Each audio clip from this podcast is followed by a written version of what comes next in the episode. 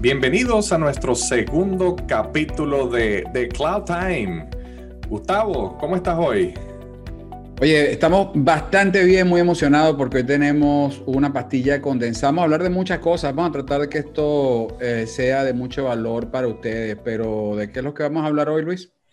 Bueno, este, pasó hace poquito un evento muy, muy interesante en el mundo de Microsoft, eh, que fue el Microsoft Ignite 2020, el cual primera vez que se lleva a cabo de forma virtual, obvio, debido a la situación de la pandemia, ¿no? Em, de verdad que es un evento en el cual, eh, bueno, siempre he querido estar este, y de verdad que es algo espectacular. De verdad que tenemos hoy unos anuncios súper, súper interesantes, ¿no? Para nuestros oyentes.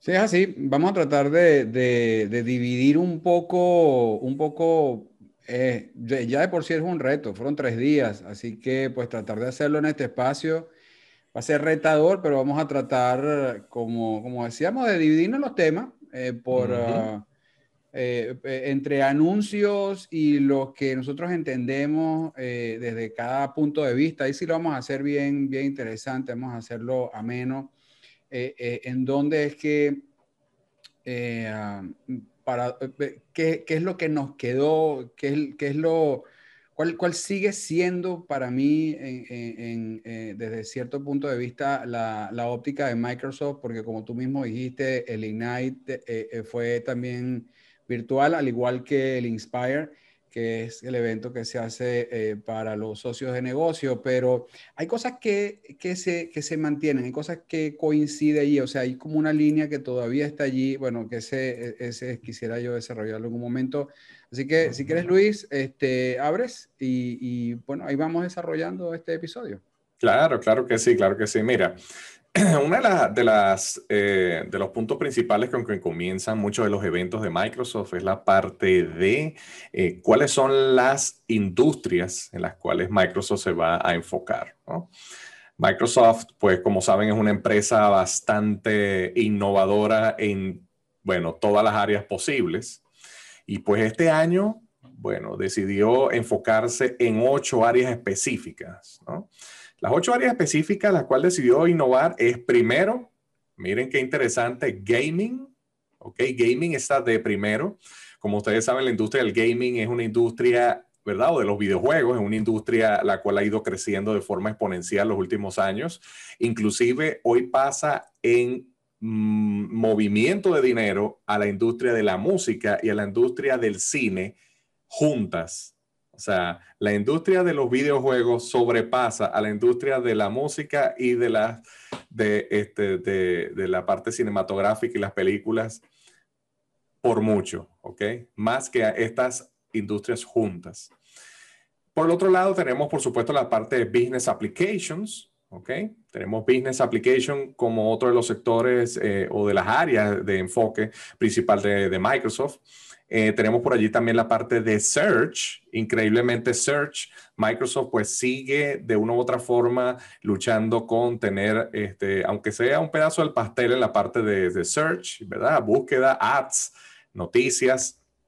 Y algo bien importante también, en lo cual por supuesto se está enfocando ahora en la parte de Application and Infrastructure todo lo que es la parte de aplicaciones e infraestructura, por supuesto, con todo lo que es la nube de Microsoft Azure. Eh, tenemos por allí de quinto lugar eh, Modern Life, todo lo que sea este, eh, apoyo tecnológico a lo que es la vida común, todo lo que son eh, IoTs y equipos y demás.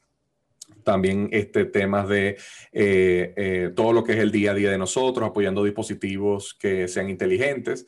Por eso, en su sexto lugar, tenemos Data and AI como otro de los pilares importantes de apoyo en este, en este año fiscal. Data and AI. Luego tenemos Modern Workplace o Modern Work, que es la parte de Microsoft 365, ¿verdad? Todo lo que sea ofimática y Microsoft 365. Y este, por otro lado, eh, tenemos como uno de los pilares también súper, súper importante es la parte de seguridad. ¿Ok? Entonces, independientemente del orden que tenga, estos son los ocho pilares principales que Microsoft tiene para o en la cual va a enfocarse de una forma muy importante en este año fiscal 2020-2021 o lo que le llaman ellos el FY21. ¿Qué tú crees de esto, Gustaviño? Oye, tú, yo quiero ir a ese primer punto porque es de, todo lo que uno escucha normalmente de Microsoft, este, quien ha estado ligado a, ese ecosistema eh, eh, a, lo largo del tiempo, eh, quizás más desde el punto de vista del trabajo, o sea, de las cosas que hacemos todos los días. hay algunas que algunas nos suenan más que otras, nos sentimos más familiares, pero pero quizás no en orden de importancia, pero es que el simple hecho de que tú hayas hablado de, del gaming allí y, que, y que esa data dura que está allí, de que por mucho esa industria está superando, eh, em, pues cosas que, bueno, nos hubiese costado realmente digerir este, hace un tiempo atrás, e, es, es, es, increíble. Es más, yo lo voy a conectar y, y preferiría hacerte una pregunta ahí a ti en ese sentido, que tienes siempre un, un corazón gamer. Yo, yo, yo, es más, de hecho, una de las cosas que, que, que y, y, de hecho fue, fue parte de lo que se, se reseñó en, el, en lo que es el keynote de, de, lo fue el keynote de Satya Nadella. Yo, yo, yo, sí, yo sí juego, jugué, eh, eh, em, pues quizás no, no tan activamente. Eh, tuve la primera consola Xbox que salió, este, yo me hice esa consola, jugué Halo, en su primera versión. Eh, todavía ahí no se tenía con, noción, conciencia, si bien había la conexión con Internet, pero, pero no, no, no de las dimensiones que estamos hablando hoy. Yo, le, yo les hablo posiblemente del año 2000, 2001, es decir, ha pasado mucho tiempo de eso, pero Mm, eh, eh, este, este crecimiento tan exponencial, pero sobre todo en este, en este último tiempo, Luis, ¿tú crees que la pandemia haya contribuido a eso de, de, de quizás en parte eh, estar en casa y, y, él, y como contó Nati, Satya, el, lo, lo, que ha sido la evolución de Flight Simulator?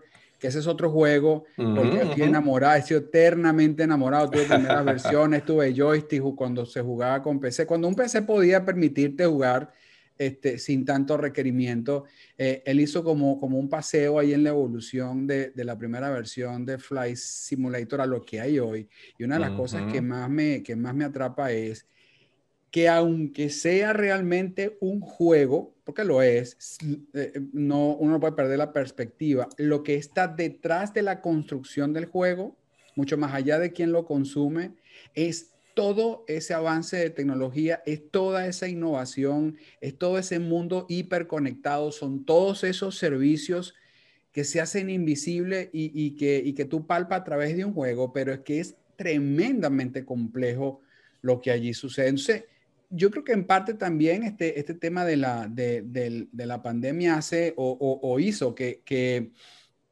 todo aquello que estaba pensado por, por, para hacerse en un tiempo se acelerase. O sea, eh, eh, yo creo que eso ha tenido que ver. Y tú que, eh, que eres, que eres un, poco más entrado en esto de, lo, de, de, los juegos también, el poco tiempo libre que podamos realmente aquí tener, este, pues estoy seguro que, de que coincides conmigo y puedas sumar algo más allí, ¿no?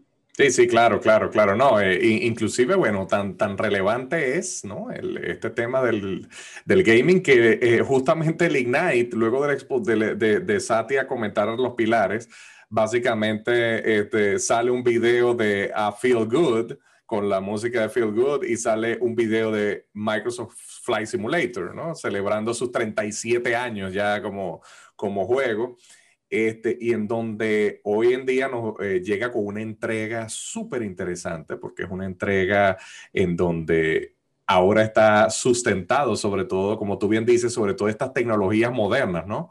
Sobre todo este poder de la nube, esta parte, ahora viene con inteligencia artificial, viene conectado a un conjunto de inteligencia, inclusive de satélites, donde básicamente está mostrando eh, eh, los mapas y las, y, las imágenes que está viendo un satélite en el momento, ¿no? Este, de verdad que impresionante, impresionante el, eh, esto y eso nada más y nada menos muestra la relevancia que tienen hoy en día los juegos.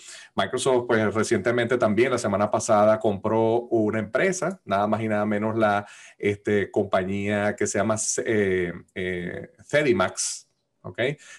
Cenimax Media es la empresa parent o la empresa padre de, bueno, una de las compañías principales de videojuegos que se llama Bethesda. ¿no? Bethesda, Son, los, Bethesda son de los co-creadores de Doom, de Follow Up, de Sharing and Wolf, o Wolfenstein también.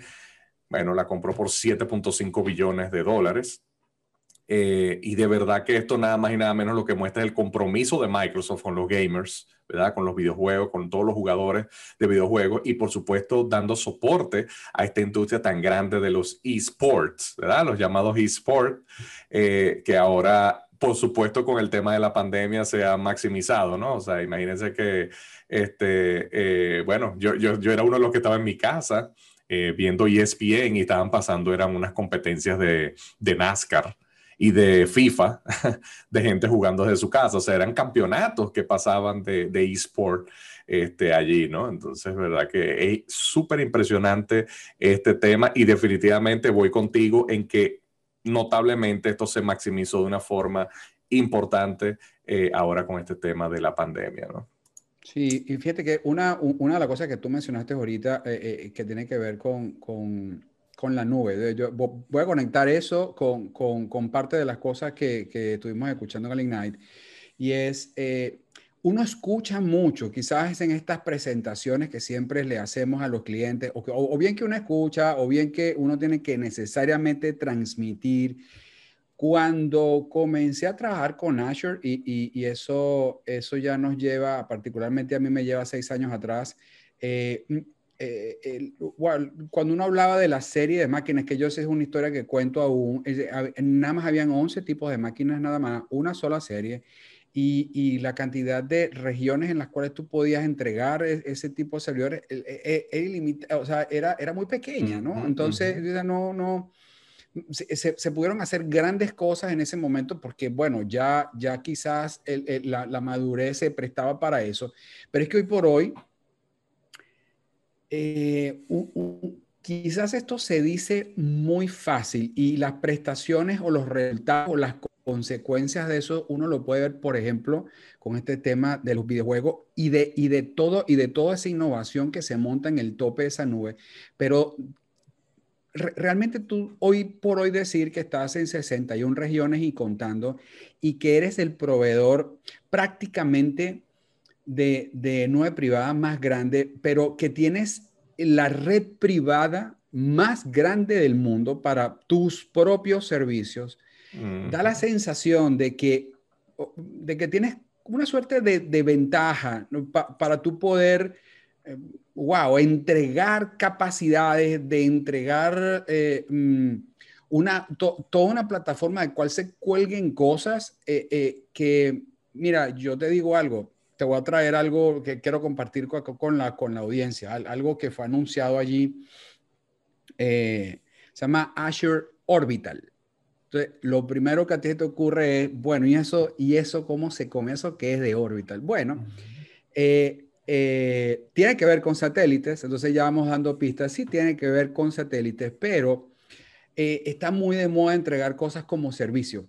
¿Sí? El software as a service, el security as a service, tú escuchas SOC as a service, tú escuchas muchas cosas as a service, pero wow, de verdad yo me sorprendí cuando yo escuché un ground station as a service, o sea, es decir, ve, ve, ve cómo el, el poder, o sea, el disponer de ese poder de cómputo, el disponer de, un, de, una, de, un, de, un, de, de, esa gran conexión global eh, eh, en, esa, en esa red privada de alta velocidad, eh, mm, y liberar eh, servicios que le, que le, facilitan, porque bueno, e, e, esta es otra carrera que también hemos estado viendo en, en los últimos años. De hecho, yo, eh, somos, somos seguidores de SpaceX y SpaceX se las pasa lanzando este, satélites. Ahora mismo, las, creo que fue el lunes, mal no recuerdo, intentaron hacer un lanzamiento no go por temas de, clima, pero Starlink está lanzando satélites. Entonces, cuando tú tienes, bueno, y, ellos y cualquier otro, pero cuando tienes grandes cantidades de satélites, vas a órbita y, no, no, importa cuál sea la prestación, tú necesitas una estación terrena para la administración. Entonces, lo que Microsoft ha dispuesto en Azure en algunas regiones son servicios para tu poder uh, de alguna manera llevar esa, esa necesidad de, de bueno, porque fíjate, solamente intentemos pensar qué implica en términos de infraestructura montar una estación terrena, ¿no? Para poder controlar una serie de satélites. Entonces, tú dices, bueno, se, no está fácil. Ahora, pero ¿qué tal si tú aprovechas el cómputo que puede tener, esa capacidad de cómputo y esa, y esa red de alta velocidad global que tiene Microsoft para tú poder disponer de ese tipo de servicios? Entonces, cuando tú lo pones así de esa manera, tú dices, ya, pero eso sí tiene sentido, ¿no? Claro. Entonces, eso es un tremendo anuncio que yo estuve viendo allí, ¿no? Entonces... No, es increíble, increíble. O sea, eso es eh, o sea, ya, ya, ya obvio que, que, estamos hasta viendo, y Microsoft en este caso está viendo hasta, hasta de ver de qué forma conecta con servicios que inclusive de, de energía y servicios que vienen fuera de la Tierra, o sea, están en el espacio, o sea, eso de verdad que es totalmente disruptivo, de verdad que sí. Bueno, así como, no sé si recuerdas el, el, el proyecto NATIC, de, los, de los data centers eh, Yo creo que, yo creo que muchos, honestamente, no, no, bueno, no, oye, muy cool, ¿no? Pero de buenas a primeras realmente no entendimos. Y dice, bueno, pero ¿qué están buscando, no? Eh, eh, este, este, en eso de la disrupción y eso de, de, de fuentes distintas y energía, tú probablemente hace año y medio atrás, quizás, que estuvimos viendo eso, no lo estábamos entendiendo. Se supo recientemente que ya, ya hubo como un corte para poder ver cuáles fueron los resultados del proyecto. Pero cuando tú haces, o sea, cuando tú escuchas el análisis que se hace detrás de, de Natic, en, en, este, en términos de, de por, por, qué se hizo, qué tal le fue, pues cosas como, por ejemplo, eh, analizar nueva, nueva, fuente de energía. Oye, creo que pasa es que no, eh, no, no es como muy común que tú escuches que la, lanzan un, o sea, en un cilindro cerrado al fondo del mar, lanzan un poco de racks, un poco de servidores y tú puedes hacer deploy allí, que lógicamente eso fue de cierta, cierta manera restringido porque era, era, eh, eh, era parte de un proyecto. De hecho, Natic, se, lo, la capacidad de cómputo de esos data centers fue, fue donada eh, para, para de, de manera, a, los, a diferentes científicos para hacer análisis de datos con relación a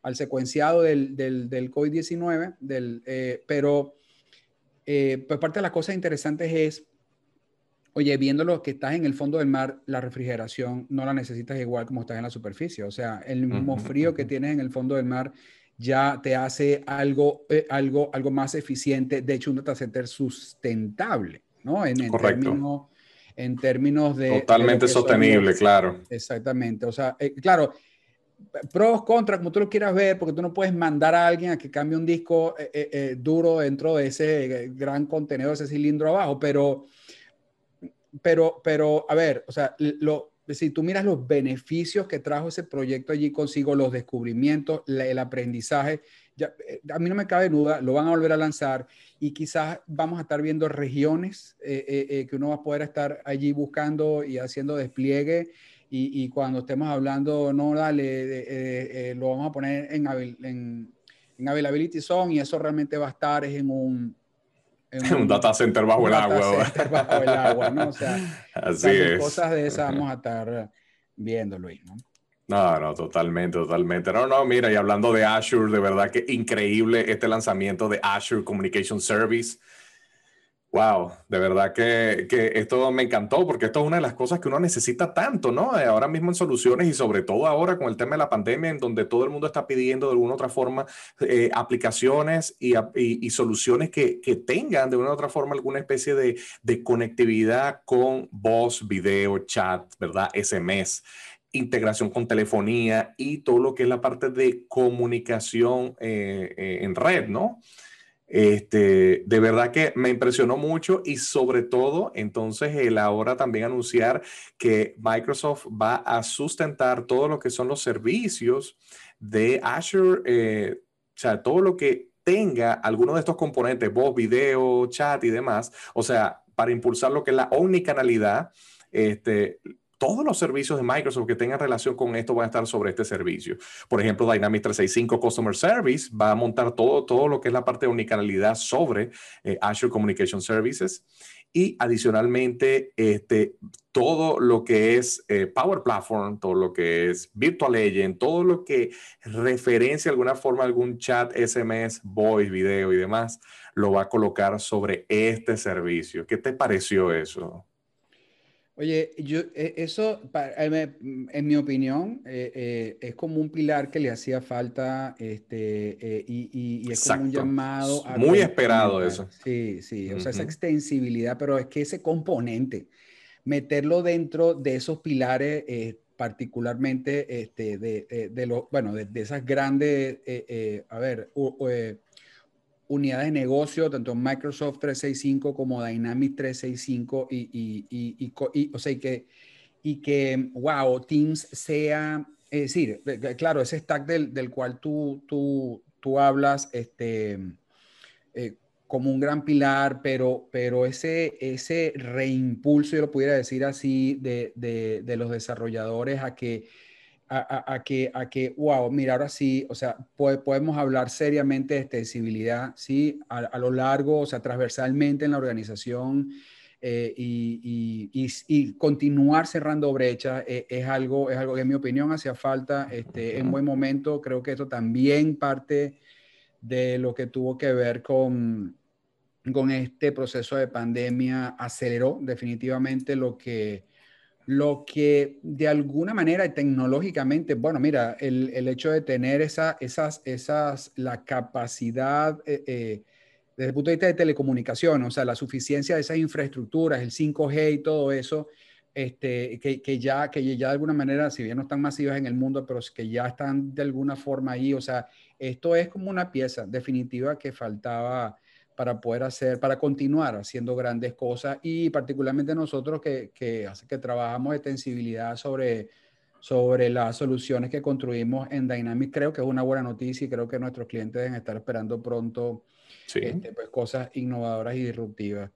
Sí, este, Así es, así es, así mismo es, claro, claro. Y lo, lo interesante de todo esto es que ellos lo que están tomando es todo lo que es la infraestructura que ya usa Microsoft Teams y la están exponiendo como servicio. O sea, si se dan cuenta, todo esto que está aquí es la infraestructura que está detrás de Teams.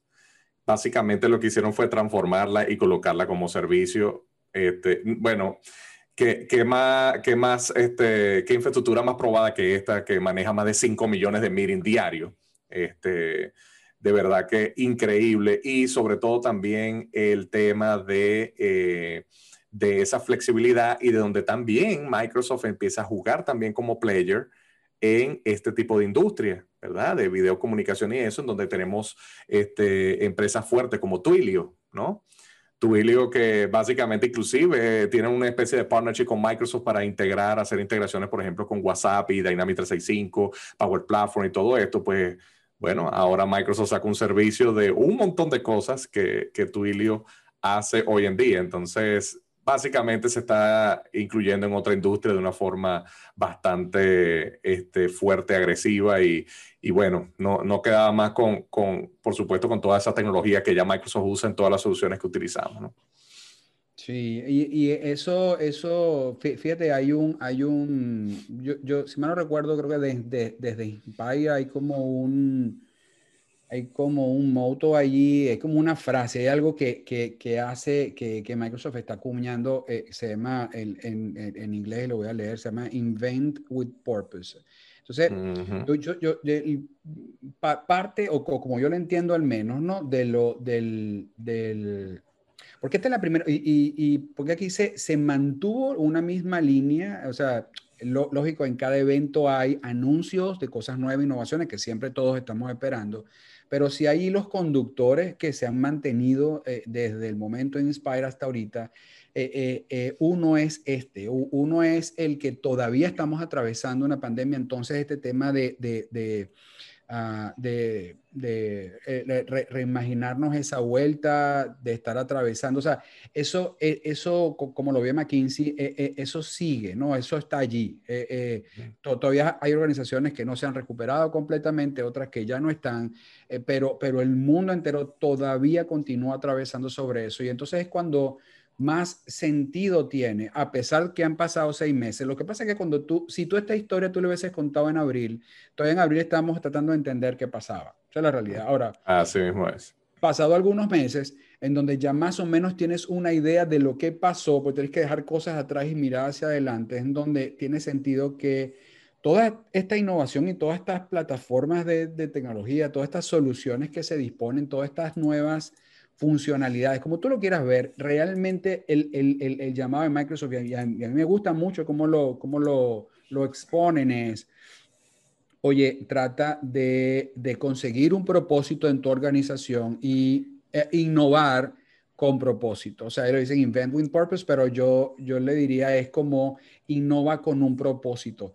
Porque si estamos en un momento en donde realmente una organización tiene que innovar, es este. Y ahora mucho más que nunca. Siempre creo que nosotros, viéndolos desde, desde el, como decimos nosotros, desde este lado del, del, escritorio, ¿no? Donde uno tiene al cliente enfrente, generalmente uno siempre lleva ese, ese tipo de mensaje. Bueno, trata de llevar ese tipo de mensaje pero yo creo que ha quedado claro y por un factor externo, o sea, no es un mensaje que uno se empeñe en llevar o que el fabricante que uno represente en un momento determinado se empeñe en llevar, sino que ha quedado claro que los modelos de negocio todos han tambaleado, los, los, los tamaños de empresa pienso que todos han tambaleado, esto no es un asunto de tamaño, no fue un asunto de tamaño, sino un asunto de cómo capitalizaste eh, eh, con todas estas innovaciones para eh, para repensar y para transformar tu negocio poniendo al cliente eh, cada vez más al centro de todo eso. Y por eso es que inventar con propósito es algo que a mí me resulta este, eh, de, con, con, mucho, con mucho sentido. Y si hay un buen momento para eso, y ese es el mensaje particularmente con el que yo puedo ir cerrando. O sea, si hay, si hay como un momento importante y hay como una muy buena excusa es esta porque eh, la realidad es que se ha dispuesto, y eso también ya lo hemos escuchado, lo que pasa es que no la cuantificamos, a decirte, pero es que hemos escuchado mucho cómo, cómo, cómo, en, estos, en estos seis, siete meses eh, eh, se, ha, se, han cerrado brechas y se han hecho eh, improvement, o sea, o saltos o, o, o, brincos o disruptivos, como uno lo quiera ver, este, mucho más grandes de lo que se vieron en los últimos 5, 6, 7, eso depende como tú lo quieras ver también allí. Entonces tú dices, bueno, si en este momento yo no lo hago como conductor de un negocio, como, como gerente de una empresa, entonces, pues, ¿qué, qué, eh, eh, qué momento voy a esperar? Entonces, que el llamado, eh, al, menos de, de, nuestro lado, es, oye, vamos, usted toma este momento porque no, no, no vas a tener otro, o sea, decir, wow, yo, yo, yo no quisiera otra pandemia que, me, que nos pongan nuevamente en esta situación. Entonces, si este es un buen momento para, para innovar con propósito, este, pues mira, de, de, todo lo que hemos podido hablar y, y, de lo que fueron esos tres días y de todo lo que hemos venido hablando en los últimos seis meses, hay muchísimo para, para nuestros clientes para innovar y, y, el asunto, como siempre digo yo, es, es de tomar la decisión. Eh, eh, la, resiliencia es algo que se, puso, que se puso a prueba, no importa en los términos en los cuales uno lo quiere entender, pero las organizaciones realmente resilientes fueron las que todavía siguen y van a, van a moverse a lo largo de, y nuestra invitación es, bueno, si todavía estás, este, abraza la resiliencia, empieza a incorporar esos componentes, adopta esos componentes. Es decir, eso, e, eso tiene cierto nivel de estrés porque uno tiene, hay cosas que uno no entiende, bueno, eh, eh, a ver, digamos, hay todo un ecosistema, estamos nosotros para poder llevar cómo adoptamos, e, ese es nuestro trabajo, pero, pero, pero que al fin y al cabo eh, SAP, lo acuña de una manera también bien, bien, bien, bien radical. O sea, estamos una época de hiperpersonalización de los productos para el consumidor. Es decir, que ni siquiera es que yo tengo que pensar en mí, e, es que, es que mi consumidor tiene una hiperpersonalización de servicio porque se ha dispuesto de un catálogo eh, este, muy diverso, muy amplio y de muchas maneras de consumir lo que allá afuera hay, ¿no? Entonces, yo tengo que distinguirme porque si no, seguramente me voy a extinguir, Luis. Así mismo es, así mismo es, ¿no? Y, y, hablando de resiliencia y, y, también, por supuesto, de teams que van de la mano de alguna forma, de qué forma nos acercamos los unos, a los otros y estamos este, compartiendo y estamos eh, transfiriendo este, conocimiento, información y todo esto, pues definitivamente hay que hablar de esos, esas nuevas ventajas, ¿no? Que trae Teams ahora eh, y que Microsoft nos presentó en Ignite, ¿no?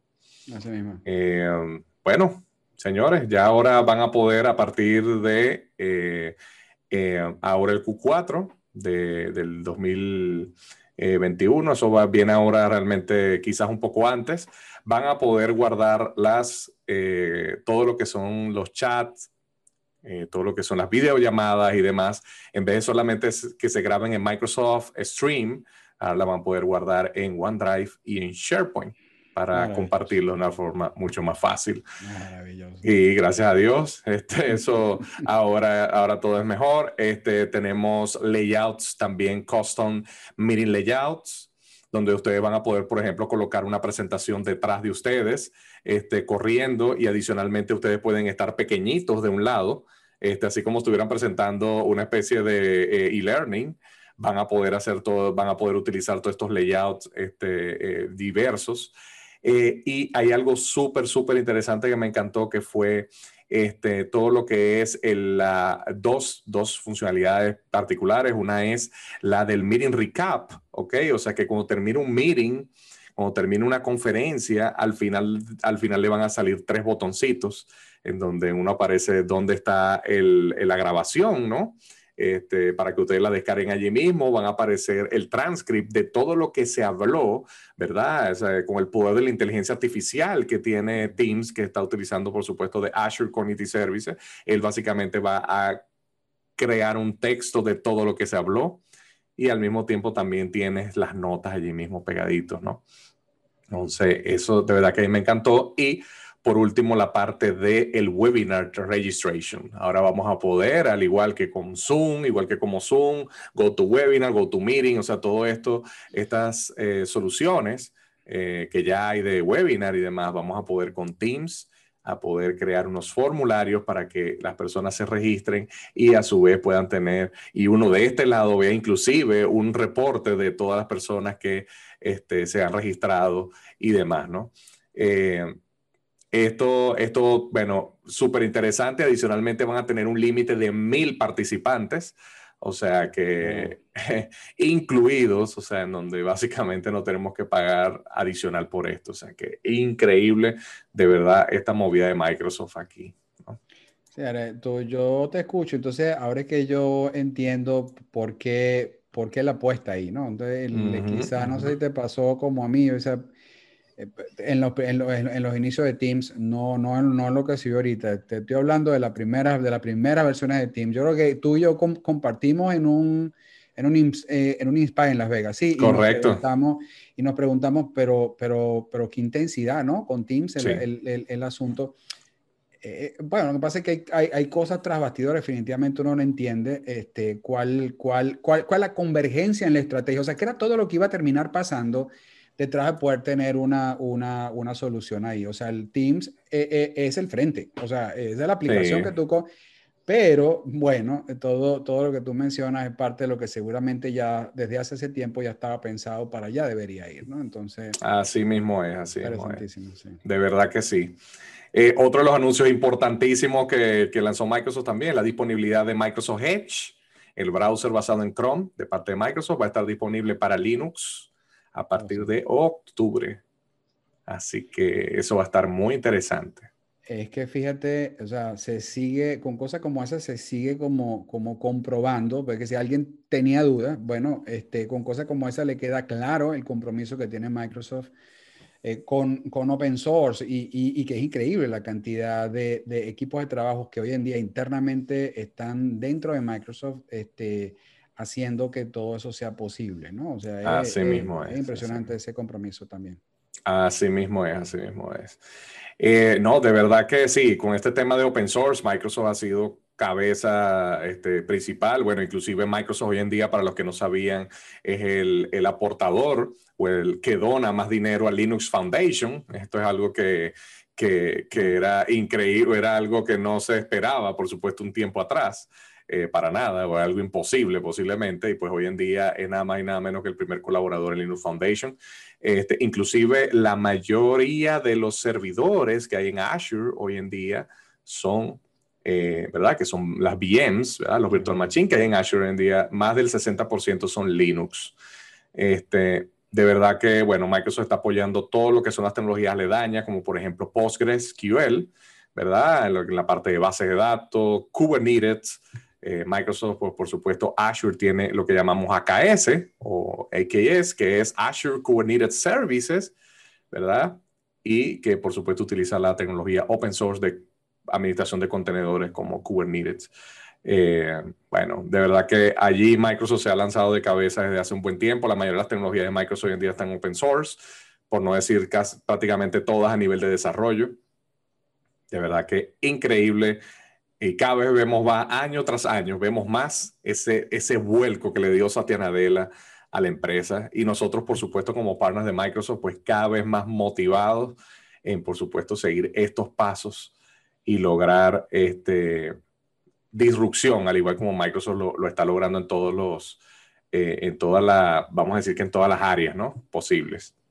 En donde participe y en donde participemos nosotros, que yo, yo creo que ese compromiso eso está ahí. Oye, yo, yo tengo un último punto, ya, ya nada más, y para, para hacer esto largo y darte eh, la oportunidad de que cierre y, y, le diga a, nuestro, a nuestra audiencia por dónde nos va a conseguir. En eso de Azure, fíjate que una, una algo, esto era algo, fíjate, de, lo que te voy a decir, pequeño intro, o sea, de lo que te voy a hablar es algo que normalmente eh, todo el que comienza llevando cargas a Azure no piensa sino eh, después de un tiempo, ¿no? Es decir, ¿qué le pasa a un cliente después que tiene mucho tiempo usando Azure? Bueno, que piensa siempre en optimizar, en, generar eficiencias.